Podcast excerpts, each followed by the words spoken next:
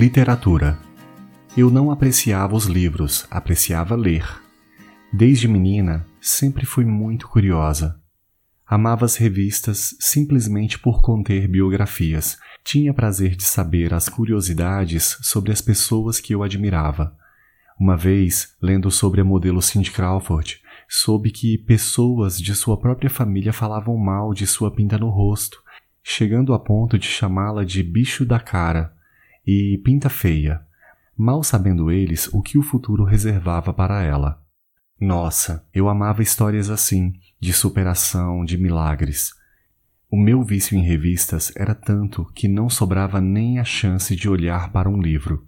Até que um dia tive uma prova na escola que exigiu interpretação de textos consultando um livro de literatura.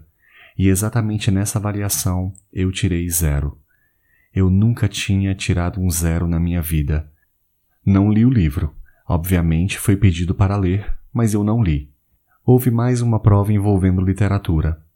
Era para pegar uma obra de um autor brasileiro e apresentá-la à turma em forma de um breve seminário ou uma breve cena teatral. Eu não participei, nem de um nem de outro, e também fiquei com zero.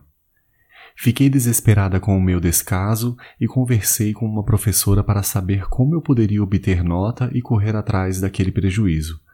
Ela me alertou que somente tirando nota máxima nas redações, e eu tirei.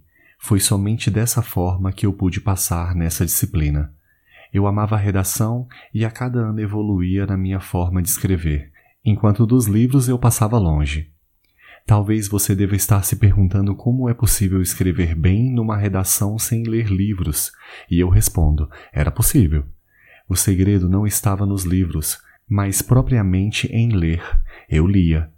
Fazia leitura de artigos, revistas, poemas e resumos sobre autores.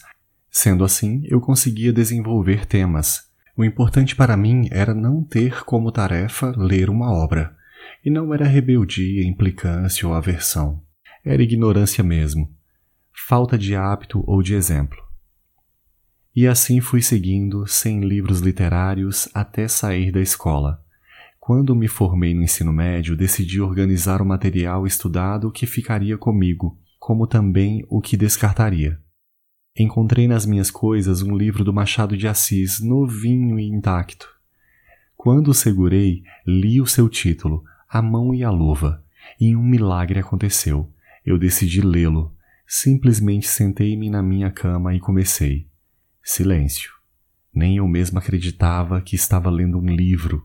Quando iniciei a leitura, nunca tinha experimentado nada igual antes. Era uma conversa entre dois amigos, um diálogo. Era uma linguagem muito formal, clássica e intelectualizada. Eu estava simplesmente surpresa com o escritor brasileiro. Entrei dentro daquele universo antigo, carioca e de contexto deliciosamente detalhista, ouso dizer até frio e calculista, por se tratar de uma história de amor ainda que gorada, como descreve o autor. Fui me apaixonando por cada capítulo, Visualizava cada personagem do livro. A minha imaginação comandava, minha mente trabalhava, e as imagens eram construídas imediatamente como um filme. Era como se as letras de um papel preto e branco ganhassem importância, vida e cores.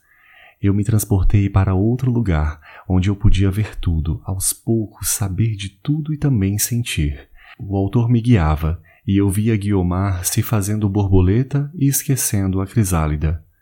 Oh, meu Deus, como pude ficar sem ler um livro durante todos esses anos? Sendo assim, tentei recuperar o tempo perdido. Associei-me à biblioteca mais próxima e fiz a minha exploração literária.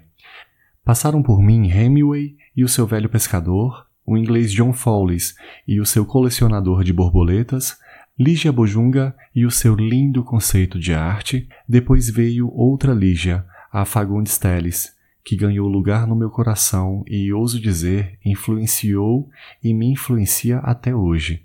Ao ler as obras dela, fico instigada, tamanha a sua competência literária. Não consigo defini-la, apenas saboreá-la. Depois li Shakespeare, mal sabendo eu que um dia seria atriz e conviveria com tantas particularidades presentes em seus livros, como ato, coxia, cena, coro. simplesmente o amava. De alguma forma, eu tinha muito carinho pelo teatro, ainda que nunca quisesse pôr os meus pés nele. Havia uma inexplicável admiração. Depois conheci Exupéry e o seu príncipezinho, Nabokov e a sua Lolita, Lewis Carroll e a sua Alice. Tudo era uma maravilha até o momento que dei uma pausa nas leituras.